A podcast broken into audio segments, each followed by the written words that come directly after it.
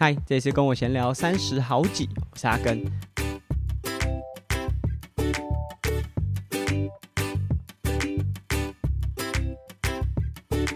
现在的时间呢是六月二十五号晚上的七点五十四分。哇，除了时间也也是一样啊，跟前几期讲的一样，就是在压线边缘才有时间录音之外啊，我今天录音的环境还是我第一次尝试，我在泳池啦，就是我们。呃，新大附中营运的泳池呢，我今天要负责关门。呃，其实我们在新大附中泳池这边，平日是到晚上十点，但例假日通常是到晚上七点。那今天我下午就过来，就把家里的事情忙完，然后过来处理一下，有一些想要调整的地方，然后自己过来，然后准备要做这个关门。那为什么这个时间会在这边呢？因为我等一下就是。呃，录完这个节目之后，我要上台北啊，中间还有一个会议啊，要去拜访人家，有一个会议。呃，很可惜，就是我没有办法再提早一点回台北，因为假设可以再提早个两天三天的话啊，那我就可以滑到龙舟。但是上次的节目，就上一集的节目没分享，就最近泳池这边的事情真的蛮多的，所以就牺牲掉了划龙舟的那个区块。那今年 Lululemon 的龙舟队就蛮厉害的，滑到了第三轮，就应该讲说，呃，准决赛啦，就是比赛会，你可以每一轮如果可以拿滑到前两名，你就可以不断的晋级。那滑到第三轮，就是又突破了历年来的成绩。那我去年有跟 Lululemon 的伙伴划龙舟，今年没有机会，就觉得蛮可惜的。呃，但是接下来上台北又是一连串的工作。在上个礼拜，就节目今天节目播出的前一个礼拜，我们是到了呃康桥的新竹校区。那接下来的一周呢，我会去新店的校区和林口的校区去做呃出发吧小铁人的这个绘本的分享。呃，当然还有包含在台北会有节目拍摄啊，还有一些其他的事情。那这总归来说就是。希望等一下就上台北的时候，我都已经那么晚出发，就我上到国道的时候，应该已经是九点半以后的事情了。那希望不会遇到太严重的塞车。那在过去这段时间，就我们花了那么多时间在泳池的经营上面，也稍微有看看出来有一些起色了啦。我们经营从六月一号算正式开始营运，呃，开始有。对外呃，无论是散客来游泳，或者是我们开始有课程的规划，那甚至我们也开启铁人的晚间团练游泳的团练啊，人数都慢慢的增加。然后在上个这个端午连假的周六呢，我们就试着开了一次铁人两项骑车加跑步的铁人两项的课程啊，不算课程就团练啦。那带大家从台中市区一直一直骑到。呃，南投的国姓左右，就是没有真的到国姓，但来回大概五十公里左右的距离，然后回来再做一个四十分钟左右的游泳训练。哎，参与的人数真的是蛮多的，就是。呃，我本来预期说，可能就是我认识的一些伙伴啊，可能刚好有空，然后来，呃，借由这个活动来看看泳池，他们之后有没有机会来这边游泳啊，或练习，是不是一个适合的场地？我本来想象是这样，啊，没想到这个第一次的团练，绝大多数就是。应该扣除我们自己泳池的员工、救生员两位之外，都是我平常没有遇过的伙伴。他们都是因为泳池开了，然后可能借由不同的管道知道我们的资讯，然后参与我们的活动。啊，总共的人数大概有十位左右。那我真的非常感谢，就是大家这样愿意来到我们场馆，因为这有点像是陌生开发，就是大家是对你有一定的期待、信任，那他们愿意来。一方面当然是有一种观望、试试水温的感觉；二方面也是诶、期待说这个场馆未来对于他们在生活当中的运动成分可以带来一些不同的改变。那这个是我真的非常感谢的，因为他们可以来游泳的过程，又可以来参与铁人三项的其中可能跑步或者骑车的环节。这是我们希望未来这个泳池可以不断。扩散出去的，呃，我们上一集节目好像也有分享。那总之，这个活动在过去这一个月还不到一个月的经营，陆续累积了蛮多的伙伴，然后愿意来参与我们活动。那当然是希望可以越来越多啦。那同时，在我们节目也想和大家分享，徐雅乔可以开始教课了。在过去这一个月，他其实时间都真的很忙，而且加上我们有承接就是新大附中校内本身的游泳课，所以在学生在上游泳课这个期间呢、其实他还蛮多事情要忙的。就除了行政上面啊，现场还有很多细节的调整，都是雅乔可能要投入很多时间在上面。那、接下来学生准备要期末考，考完之后就放暑假了。雅乔开始有机会哦，有时间可以教课了。所以假设我们的听众是在中部，然后之前我有收到很多人的讯息说想要找雅乔雅乔教游泳，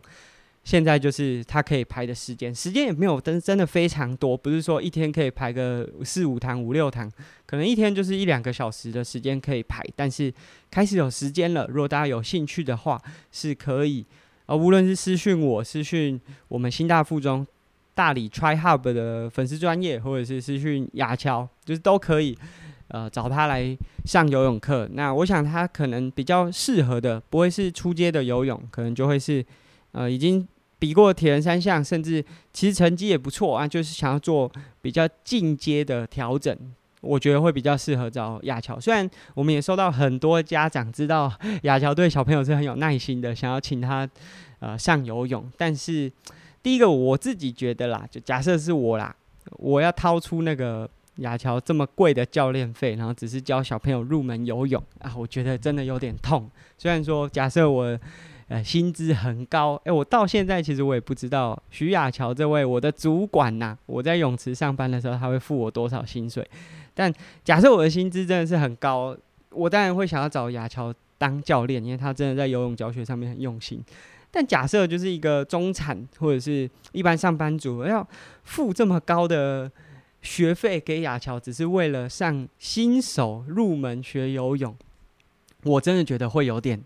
有点负担大了。那说真的，我觉得我们场馆的教练也都非常的优秀。那我们给场馆教练的福利，其实也一直在精进，在努力。那我觉得，如果大家是小朋友新新手想要上路的话，交给我们这边场馆教练是毋庸置疑。呃，在上周就刚好我们场馆刚开的时候，就有一个从海外回来的妈妈就找到我们，可能是因为呃住的地方比较近的关系，所以他把小朋友从美国带回来啊，来我们这边上一对一，然后他就对我们的游泳课感到非常的满意。那虽然他有说，就是跟我们跟外面其他场馆的收费比起来，哎、真的是稍微贵了一些些。说贵很多也没有，就是我们六堂课是，如果是一对一是七千六，那可能比外面多个两百块这样子的这个差异啊。但他说我们的泳课真的是，就是游泳的教练课真的是品质非常好。那我们希望这个声音是可以不断持续被回馈，然后被印证。很，大家都会愿意这样讲，那这是我们努力的方向。那在上周呢，我们这个节目呢，有点像是半情绪勒索的跟大家讲，其实我主要的原因不是说我不想做了，只是我很想知道大家对于我们节目的看法。那也很感谢，真的有非常多的听众在我们 Apple Podcast 或者 Spotify 上面给我们评价，就至少从评价数上就看到可能三四位、四五位。那同时在 Spotify 上面呢，也有。这个投票的功能，那也有蛮多的听众投票啊。我这里还不会公布说，就是比例大概是多少，就觉得我可以隐退的和愿意呃听我继继续做下去的这个比例大概是多少。但是大概有十几位的听众已经投票了。那你如果想知道，你就是投下去，你就会知道现在比例大概是怎么样。我们一样会是在第三季的第四十集听众 Q&A 的时候。同时把就这些回馈和投票的结果和大家分享。但总之我很感谢，就是听众看到这些资讯之后给我的回馈啊，甚至用私讯的方式回馈给我。那说到回馈，就是我们出发吧小铁人公益认购方案，在当时二月初、三月初，总共累积了一百六十三本出发吧小铁人这个绘本。那在这个前阵子，我们去横村、屏东。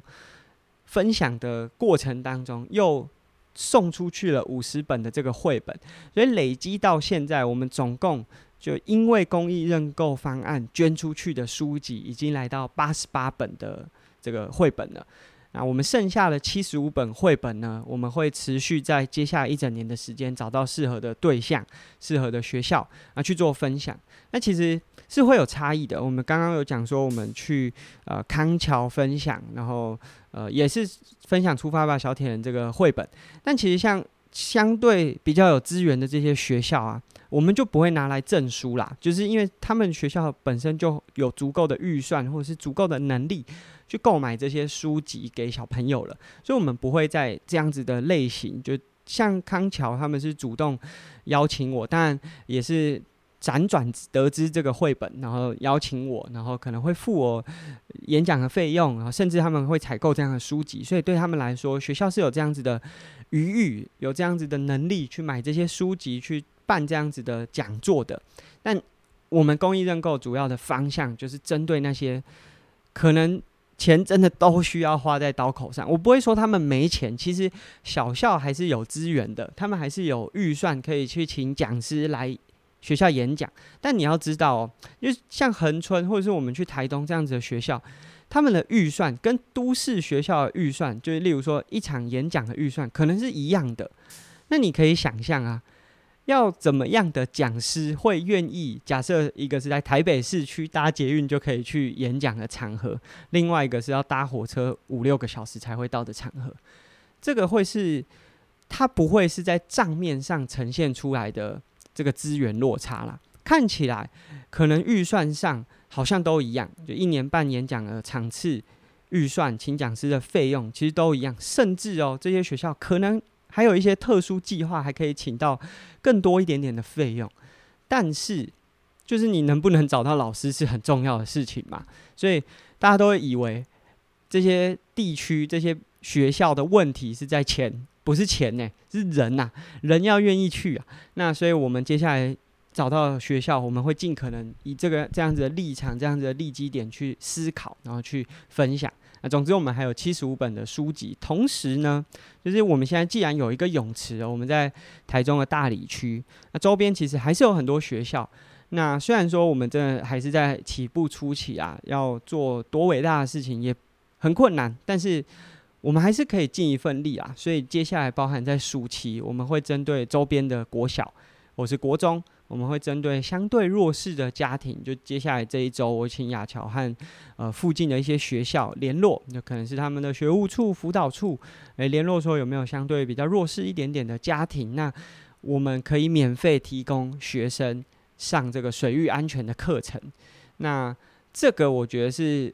既然我们入主了一个有在地性、在地连结性的场馆。那这个是值得下去做的，它可能不会带给我多少收入，我们还是付教练一样的费用，但是我们希望说借由这样子的方式，可以让在地的学生有更安全、对运动更有观念。因为大家可能会觉得说啊，那你又赚不到钱，你做这件事情干嘛？可是啊，你想哦，假设这个暑假有一个学生，他因为家庭比较弱势，稍微没有在这方面获得。相对足够的教育资讯或资源，所以他跑去外面玩水，结果溺水了，哇，引发了很多的社会责难或者是相关的报道，啊，导致大家对于水域的游憩或者是相关的活动开始有更多的排斥，或者是呃，我们常讲台湾的先进政策，先禁止的先进，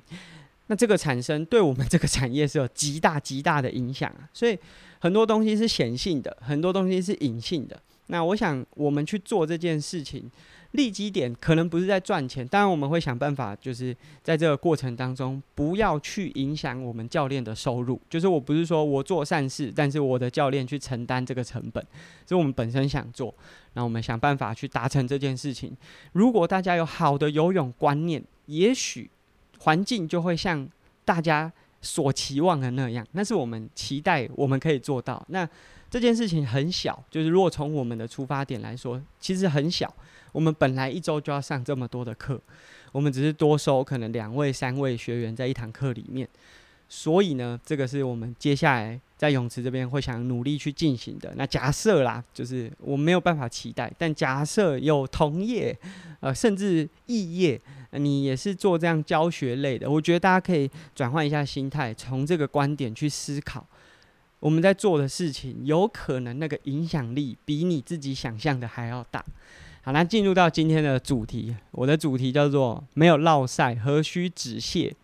这个呢，哎、欸，我要先跟杰诺米说抱歉。我要先说，我对杰诺米没有任何的不满，或者是当然可能有时候会有不满，但是那个不满不是。他就我就觉得他是个坏人还是怎么样？但是这个故事的背景会由杰诺米开始。那但是这是我的一个 思绪在重新厘清的时候，想要跟大家分享的。然后透过这个事件，我觉得大家也许可以有一些不一样的感受，或者是在自己日常生活当中在观察一件事情的时候，可以有不同的观点。那借由这个观点，也许你看事情角度不同，你会得出一些不不一样的解答啦。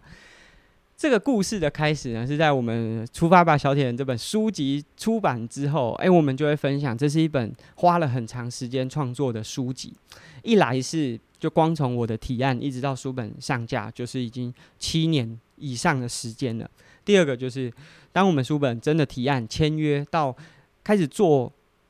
图面，就是杰诺米开始加入做图面，一直到实际上架。三年，那这其中当然杰诺米有非常多的这个问题产生，但我自己没有觉得说啊，那有什么非常严重。当然，你如果说假设我跟杰诺米完全人生呃，就是完全不熟悉啊，他就是个陌生人，那我也许会很生气的去跟出版社说，哎、我们就走法律程序，因为其实都有签约嘛。就是上面会有压日期，然后什么时候要执行，那我们就走法律程序。但我也知道，就杰诺米是我找进来的。杰诺米的状况，就是他当时既是学生，同时有兼职，然后又要做我们这本这个绘本。当然是非常的焦头烂额，所以我也可以理解。所以在这件事情上面，我只是觉得说啊，那我们就是用了更长的时间。它在时间成本上面，在我们这本绘本是真的花很多，但我并不觉得说啊，这是一件需要很大力拿出来批判啊，或者是大声拿出来骂的。但是我们总是就是分享的，我们把这件事件。分享给大家，所以后面呢，杰诺米开始会在很多，例如说访谈啊，或者是我在我们有一起做 podcast，或者是上个别人的 podcast 的分享的时候，他会讲说啊，他要跟阿根和出版社道歉，说他做这个绘本拖稿太久，然后花了很多时间。但是这件事情呢，就是我们今天要讲的这件事情的启发，就激发点，因为开始。杰诺米以这样子的说法开始和大家分享的时候，外面开始有很多人觉得说：“阿根，你干嘛那么硬啊？”就是啊，杰诺米也真的很忙啊。因为你当你认识杰诺米，你可以理解他为什么没有办法准时交。这个是你只要认识他的人一定可以理解。他就是把很多的事情揽在自己的身上，而且他非常完美主义。他做出来的作品也真的非常非常的棒，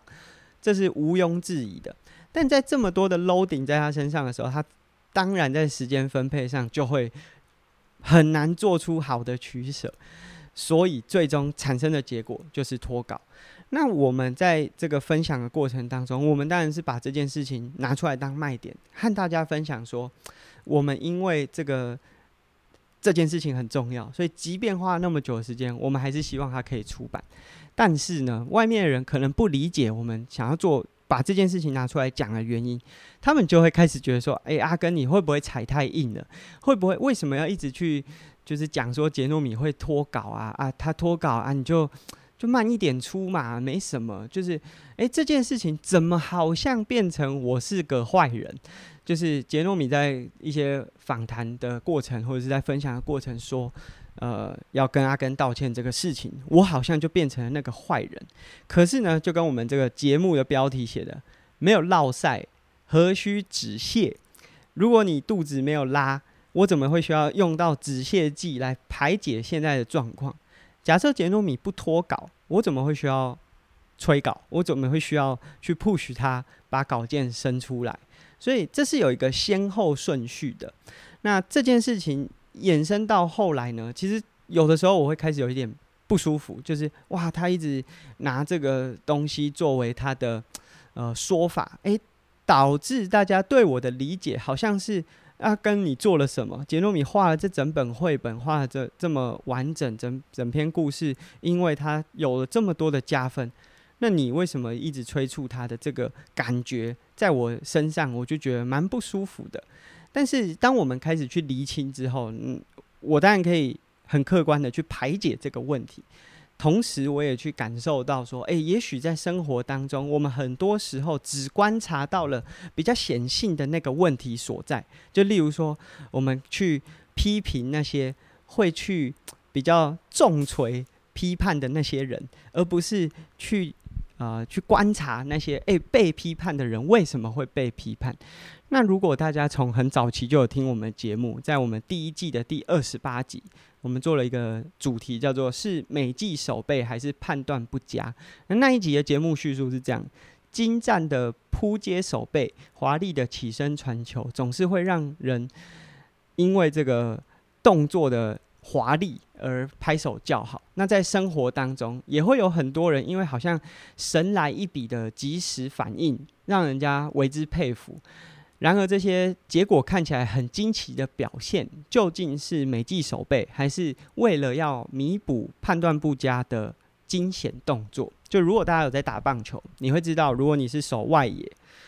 教练会说。如果你可以的话，就是比球还要早到落点，然后去等那颗球接到它，而不是就是为了要判断那颗球，一直看着它，然后边跟着他的速度移动，然后到最后一刻很惊险的才接到那颗球。我们希望的是你比原本这颗球要到的时间还要更早抵达那个现场，然后提早接起来，这才是判断好。那我不会脱稿，我不会做出一些失误，然后最后需要靠。这华丽的手背去弥补它，是因为我花了很多时间前期的 research 也好，例如说我们在做一个书籍，我要出一本一本书，我要写一篇专栏，我可以准时的交稿，是因为我有好的时间规划，我有好的判断，我知道我的时间要怎么分配，而且我对写作有经验，所以我知道我可能。呃，可能会在哪边卡关，我需要预留一点时间，让我可以在准时的时间点产出一个还不错的作品。那假设我还有时间，我可以再更精雕细琢，把它做得更完美。但是呢，假设很多人都只看到说，哇，这个人很厉害啊，他都可以在这个稿件压线前才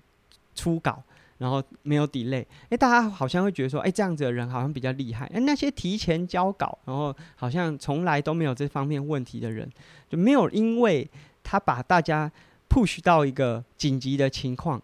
所以大家没有感受到他其实已经做了很多准备。那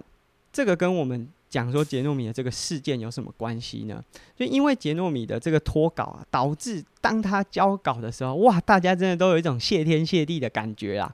无论是出版社还是我们合作方，或者是各种情境之下，诶，大家会觉得说啊，感谢杰诺米，感谢诶，阿根好像就没有做到什么，好像令人很印象深刻的事情啊，就是阿根诶，稿。稿件甚至还是提早交的，然后可能放在那边好一段时间了，然后最后都是呃杰诺米成为那个关键少数。那这个就是这整件事情让我有非常大的感触啦。当然，很主要原因是因为当事人是我，但是也借此我开始去思考说，有时候我们常常看一个事件，我们会认为说，哦，那个关键最后影响这件事情能不能成，或者是呃能不能做好的那个人。我们都会大力的赞扬他，但有可能啊，就是因为他没有做好完整的规划，导致其他人其实都可以顺顺的做，他做起来就特别突出，特别有戏剧张力，让大家觉得说好像就是没有他不行。但是这个真的会引起那些真的默默把事情做好的人，在心里会有一些不舒服的感受。那这是这段期间我的一个很很深刻的感受啦。一一来是我自己身上有，二来是我开始观察到，很可能以前我在面对某些群体或是某些族群，诶，我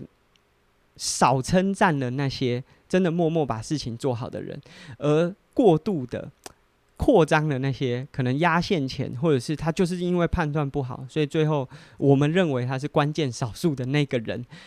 给他们太多掌声了，所以这导致我。开始会觉得说，会不会那些默默做好的人，因此丧失了一些对做事情的热忱，或者是产生出一些比较负面的想法？那这个是这个事件让我有的感触。最后呢，就是我们讲这个，真的不是我很讨厌杰诺米，我非常了解我应该要怎么跟他合作，我就应该要就是跟他的合作都没有时间线，那我们就会是一个很好的合作。例如说，接下来从六月二十六，我们开始有一个出发吧小铁人的 T 恤预购。那我们这个其实 push 了一段时间啊，其实从四月中四月底左右，这个 T 恤的预购，诶，应该是五月初吧。四月底五月初，这个 T 恤的图样就出来，然后甚至我们开始在跟出版社谈授权，谈这个图面用在商品上啊，要怎么去拆账，要怎么签合约等等的，诶，这个我们都有一系列的讨论。结果一直到六月二十六号才要开始预购，所以你知道中间其实花了很多的时间。那杰诺米常常会丢出一个问句啊，就是他会问说：“诶……我如果呃什么时候给你可以吗？就是他会把把我变成是一个以上对下啊，我是上，他是下的那个视角。其实我觉得那种有一种把他自己设定成被害人的视角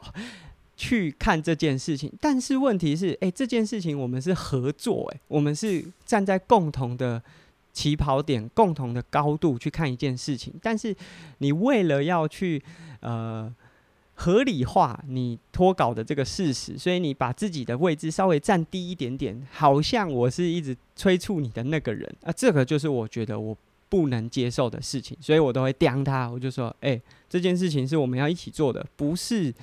我要我拜托你把它生出来，我不是你的主管啊，我们是合作关系啊，他才会哎、突然意识到说，哎、对对对，他才是我们应该是站在一个平行地位的，那所以。今天呢，就是我们要和大家分享前一阵子这段时间我的一个心理感受，然后同时我也要和大家分享，说我并没有觉得杰诺米是一个坏人，我们只是单纯把这个事件分享给大家，然后同时让大家知道说，也许大家在观察一件事情的时候，过于凸显的那些。压线，或者是他其实因为没有做好准备，导致他做出来的时候啊很华丽，然后大家呃目光都聚焦在他身上的这个这样子的群体上面。同时呢，既然杰诺米都这样对我了，我们今天给他消费起来，和大家分享，我们从六月二十六号一直到七月十号，我们会有一个出发吧小铁人的。T 恤预购的方案，那如果大家有兴趣的话，我们会把这个预购方案放在文字说明处，连接呢点进去之后，你就可以参与预购。然后这件 T 恤我自己蛮喜欢的，我们是用了绘本里面的其中一个图面来把它做这个延伸的设计。那如果大家喜欢，可以参与我们的预购。那我们这一集的节目大概就到这边，主题没有很多，就是分享一个个人心得和。呃，一个观点啦，然后同时我们在第三季的第四十集会有听众 Q&A，所以在前一集我们有放这个呃听众信箱，不过 First Story 的后台好像有点故障，所以前阵子的那个网址是失效的。那假设大家有尝试点了，诶，发现不能用的话，这一集会重新更新，呃，你就可以用语音信箱，用留言的方式把你的想法回馈给我们。那这是我们这集的节目。如果杰诺米你有听的话，我真的没有对你有什么不满，有时候有啦，但是那不满绝对不是说觉得你是一个鸡巴的人，我只是就是当时会有一些哎，丽娜安内的那个情绪，那我也很了解说可以怎么跟杰诺米互动和合作，那希望杰诺米呢可以慢慢找到他自己工作的步调啊，那我们节目就到这边，下期见，拜拜。